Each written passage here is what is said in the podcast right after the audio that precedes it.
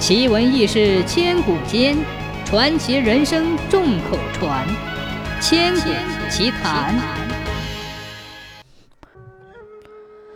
东晋人陶侃的母亲詹氏是一位贤淑仁慈、德行高尚的人。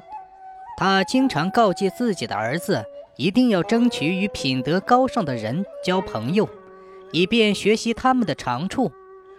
陶侃谨记母亲的教诲，虚心向品德高尚的人学习。童俊的孝廉范奎是一位贤达之士，陶侃对他很仰慕，与他结成了好朋友。有一年冬天，范奎因为有事要去洛阳，途中经过陶家时，恰巧天色已晚，他想在陶家住下，但陶家的房屋太小，又无粮米。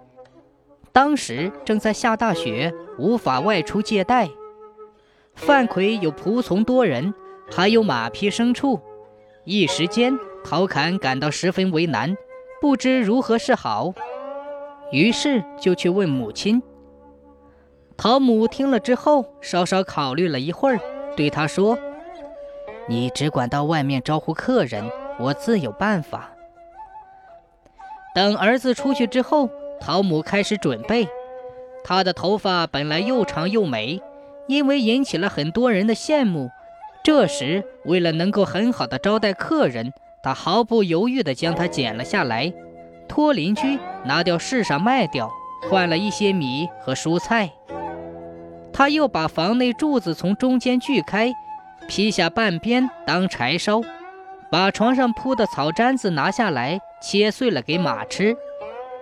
就这样，饭菜马料以最快的速度准备好了。范奎及仆从都受到了款待。范奎知道内情之后，十分感动，他赞叹说：“这样的母亲实在让我敬佩。”范奎到了洛阳之后，向一些亲友谈起此事，他们对陶母都称赞不已。不久后，陶侃被征聘为浔阳县县吏，做了个管理渔业的小官。有一次渔汛到来，陶侃指挥渔民连夜捕捞，捕获了很多鱼。陶侃看看那活蹦乱跳的鱼，不由得想起了自己贫困的母亲，于是派人送了一罐腌鱼回家。管鱼的官员送点鱼回家。这在当时是一件再平常不过的小事，但没想到的是，一天之后，烟鱼又被原封不动地退了回来。来人还带了一封陶母的信，信中说：“你身为一个官员，竟然拿公家的东西给我，你这样做并不是孝顺我，不但不能使我得到好处，反而会增加我的忧虑。希望你从这件事中吸取教训。”以后一定要廉洁奉公，再也不要做这样的事了。陶侃时刻牢记这次的教训。